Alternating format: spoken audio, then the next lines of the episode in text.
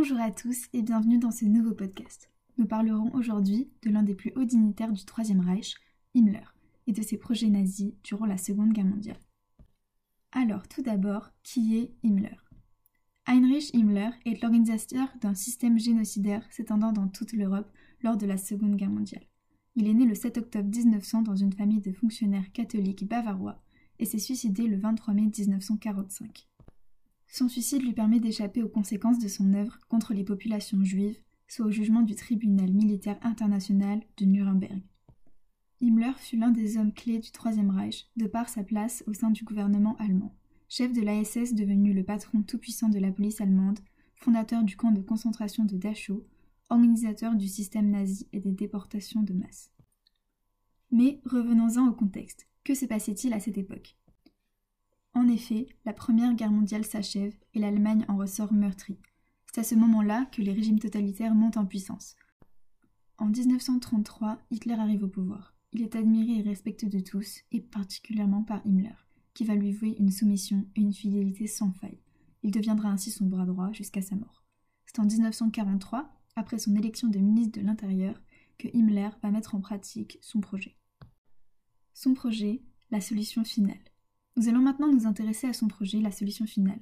Cette solution finale a été discutée le 20 janvier 1942 lors de la conférence de Wannsee. Elle prétendait prendre en considération près de 11 millions de juifs présents sur le territoire allemand et ses annexions, comme l'Autriche et la Pologne. L'objectif de cette solution est drastique éliminer tous les juifs considérés comme une race inférieure.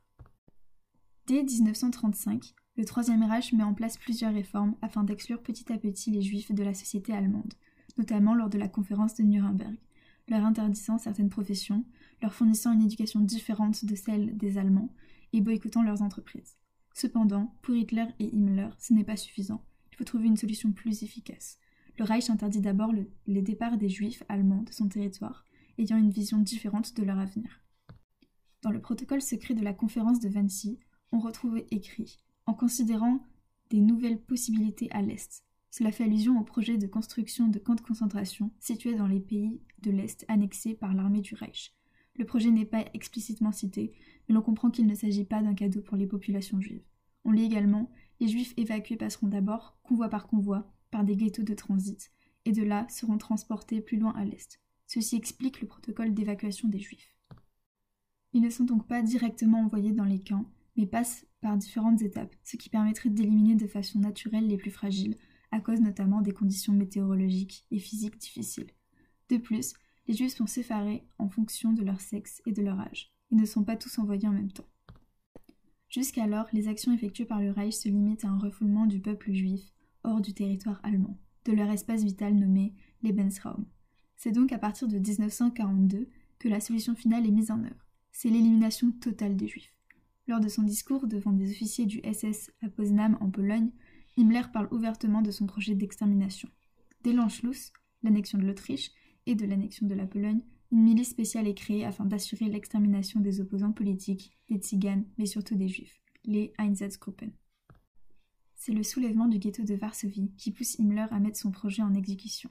En effet, pour lui, si l'on maintient les juifs en vie, des révoltes éclateront. Pour éviter cela, aucun juif ne doit survivre. C'est la Shoah. Elle commence d'abord par balles. Parallèlement, l'armée d'Hitler marche sur l'Union soviétique, brisant le pacte de non-agression passé en 1939 avec Staline. Hitler se rend alors compte que l'extermination des Juifs donnant naissance à son empire n'est pas suffisamment rapide, car l'armée rouge se montre tenace. La choix par balle n'est alors plus suffisamment efficace. Himmler rassemble ses meilleurs scientifiques afin de mettre au point une extermination plus rapide et moins coûteuse.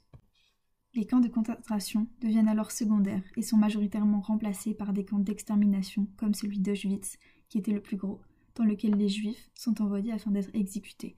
Les chambres à gaz sont mises en place avec l'utilisation du zyklon un pesticide très puissant. L'élimination systématique des juifs se poursuit avec des traques et des déportations vers l'Est, depuis les nouveaux territoires conquis. En France, des recensements sont organisés afin de traquer les juifs et de les déporter vers des camps. Outre la solution finale, Himmler avait-il d'autres missions? Une autre mission d'Himmler, en lien par ailleurs avec la solution finale, fut la formation de la Waffen-SS, des troupes d'élite qui doivent supplanter un jour à la Wehrmacht, qui n'est plus considérée comme parfaitement fidèle aux nazis. Cette nouvelle division militaire est issu des jeunesses hitlériennes. Himmler recrute de plus en plus dans les pays occupés des fanatiques, comme les SS bosniaques de la division Anschar, recrutés avec l'appui du grand mufti de Jérusalem. Pour lui, les juifs sont les ennemis communs de l'islam et de l'Allemagne nazie. C'est cette division qui fournira des gardes aux camps de concentration et d'extermination.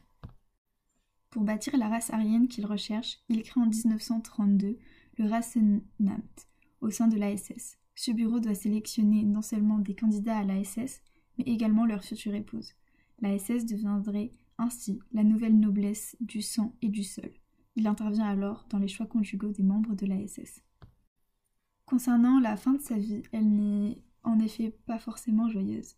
Pourchassé par les Alliés après la défaite de l'Allemagne, Himmler erre plusieurs jours autour de Flensburg, près de la frontière danoise, avec ses derniers fidèles. Il rejoint une unité allemande en se déguisant, mais l'unité est vite arrêtée par les Alliés près de Hambourg. Ils sont envoyés dans le camp de prisonniers de Barnstedt, près de Lunebourg. Comme beaucoup d'autres nazis, Himmler se suicide. Ses derniers mots ont été Ich bin Heinrich Himmler. Je suis Heinrich Himmler. Le lendemain matin, le cadavre est enterré secrètement dans une tombe anonyme quelque part dans la lande de Lunebourg, les Alliés ne voulant pas qu'elle devienne un lieu de pèlerinage nazi. Ainsi s'achève l'histoire d'Heinrich Himmler, un des pionniers du nazisme et le fondateur de la solution finale. Merci beaucoup d'avoir écouté ce podcast pas forcément joyeux. On vous retrouve la semaine prochaine pour une émission centrée sur le même thème, cette fois d'un point de vue un peu plus joyeux, celui du médecin d'Himmler, Félix Kirsten, qui fut quant à lui le sauveur de plusieurs milliers de juifs.